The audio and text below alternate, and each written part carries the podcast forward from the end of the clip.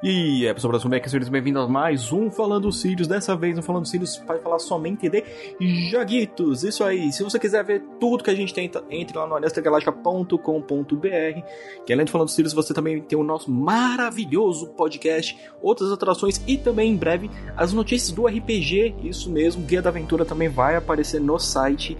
Então fiquem de olho para não perder nenhuma novidade e, claro, também de olho nas nossas redes sociais lá no arroba no Instagram ou arroba também no Instagram, que são as redes que a gente está utilizando cada vez mais.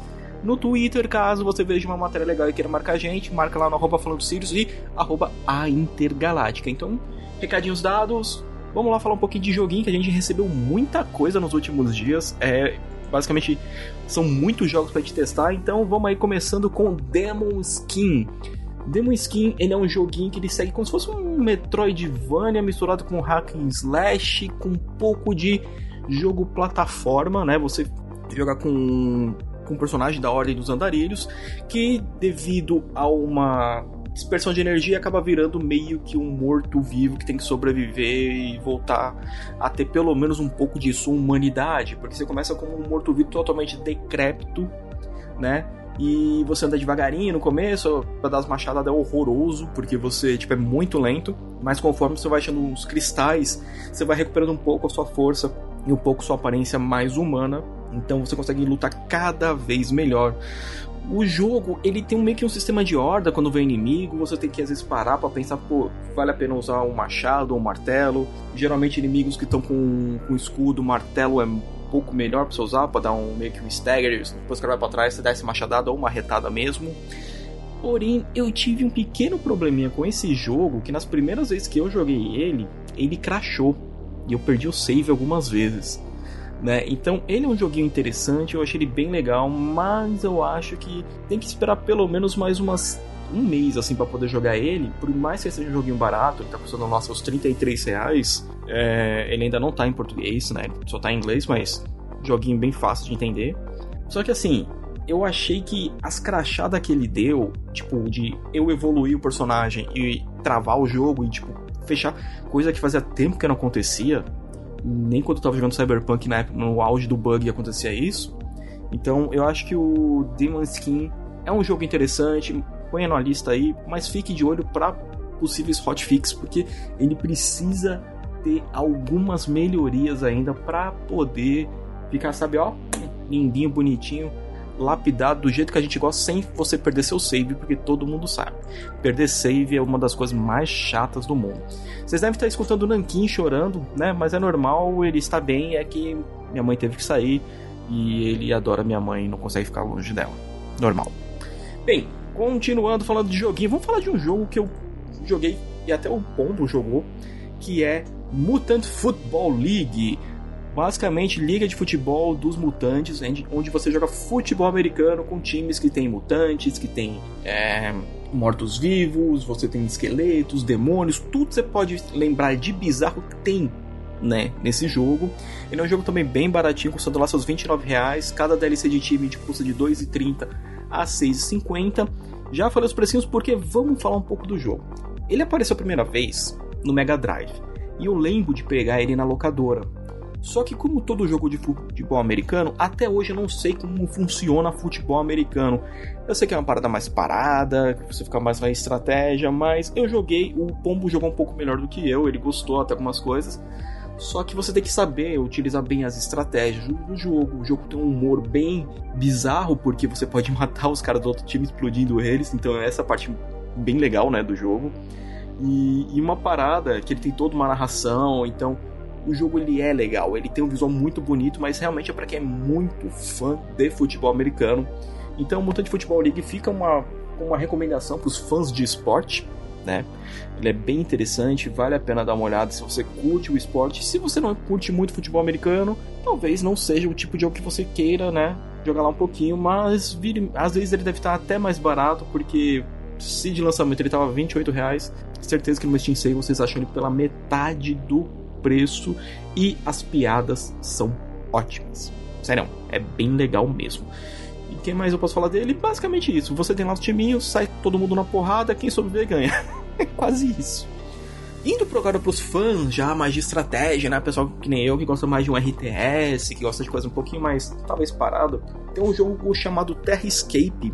É, eu achei ele bem legal, porque ele você monta o seu reino, né? Conforme você está afim de montar ele. E você tem, tipo, os mapas são pro, totalmente procedurais e o seu objetivo é fazer o, a sua, o seu reino e conforme você vai subindo ele, deixar ele cada vez melhor para os seus habitantes viverem bem. Né? Ele é um jogo muito fácil de jogar para quem tá acostumado, vai com um Age of Empires da vida, vai conseguir jogar ele bem tranquilozinho.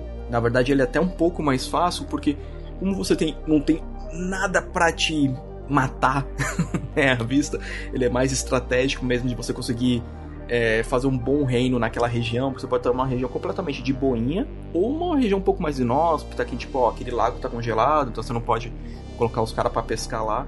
Então, o Terra Escape é um jogo bem interessante, ele tá no seu acesso antecipado, então vale a pena ficar de olho. Para quem gosta de jogo de turno com cartinhas, ele é com cartinhas que você faz os updates. Tá tendo bastante jogo, né, com esse é, que você tem esse meio que deck build, deck game, que você vai, tipo, ah, coloquei cinco hortas aqui, subiu aqui para poder liberar o moinho.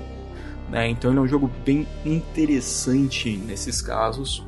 Então o Terrescape é a minha dica para você que é fãzinho de jogos de estratégia. Vamos aproveitar e continuar falando um pouquinho mais de, de Metroidvania. Eu joguei um chamado Infernax e ele é bem da hora porque ele é um Metroidvania extremamente né, inspirado em Castlevania. Ele é todo pixelado bonitinho. Você joga com meio que um cavaleiro templário que tem que enfrentar as forças do mal.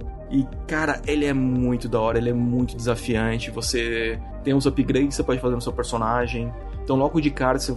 Ah, vou jogar a primeira fase, vou lá enfrentar o demôniozão. Pare e pensa se não vale mais a pena você dar uma segurada, dar uma subida para poder enfrentar o demôniozão que tá logo no início do jogo. Porque assim, se você quiser ir na cara e na coragem, beleza. Mas às vezes a gente sabe que esses jogos mais Metroidvania é legal você estar um pouquinho com o nível de, de ataque no começo um pouco melhor para poder sobreviver, porque os bichos dá dano bruto e é muito legal. O jogo você pode jogar sozinho ou em co-op. O co-op ele é local, ou seja, bons velhos tempos de Castlevania no, sentado no sofá. E uma coisa legal é quando você encontra às vezes um personagem, você, ah, me ajuda, você tem lá ajudar o personagem, ele se transformar num monstro, ou matar ele de vez e alguém da cidade ver, tipo, você, pô, você matou o bichão, né? O jogo ele é bem divertido, ele é bem violento, sanguinolento. É, eu joguei a versão da Steam, ele tá lá custando seus 60 reais, mas vale muito a pena, eu me diverti demais. Eu tô até vendo se eu consigo depois pegar um dia pra jogar é, no, no co-op de tela dividida aqui também. Ele é bem da hora, ele tá em português, o que é uma coisa muito boa.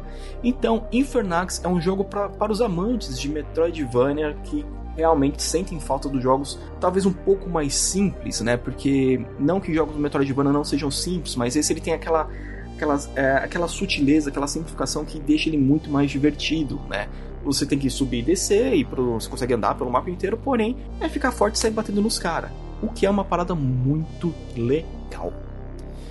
E para encerrar falando de de hoje, isso mesmo, falei coisa pra caramba hoje, falei de um monte de jogo. Eu tô jogando um joguinho chinês chamado Kaku An Ancient Seal, que imagina é um Zelda chinês, né? Feito pela Bingo Bell, onde você tem um mundo aberto e você Kaku, um, um garoto da época das cavernas que tem que ajudar e salvar o mundo das ameaças.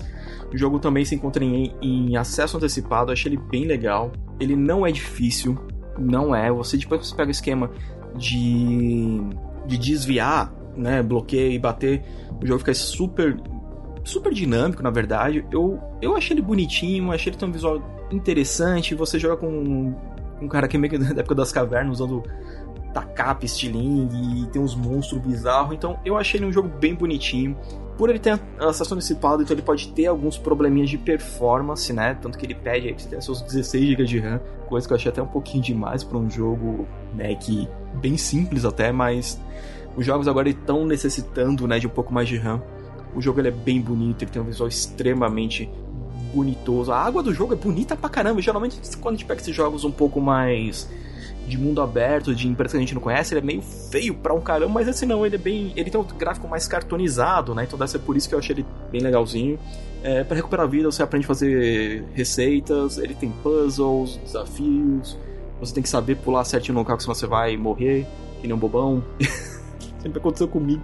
Eu sou péssimo nessas partes de plataforma. Você tem, tipo, timing para fazer as coisas. Mas eu me diverti jogando K The Ancient Seal. Em breve o Limite também vai jogar ele, né? Então o Limite ele só precisa ter um PCzinho um pouquinho mais parrudo, mas aí ele vai conseguir jogar. Então, pessoal, falando do Sirius, vai ficando por aí. Não se esqueça que a gente tem a nossa campanha lá no Apoia-se, onde você pode ajudar a gente a manter o podcast e também a gente poder investir em outras coisas. A gente está fazendo novos quadros, a gente está editando. Às vezes demora um pouco para sair porque que a gente tem essas ideias meio megalomaníacas, mas vai ficar bem legal. Então fique de olho no site, no aliasdegalaxia.com.br, que tudo vai sair lá. E caso você queira entrar em contato com a gente, mande um e-mail lá para o contato E é isso, pessoal. Falamos bastante de joguinho hoje. Eu sou o Sirius, este é o Falando Sirius essa semana, e a gente se vê no próximo review.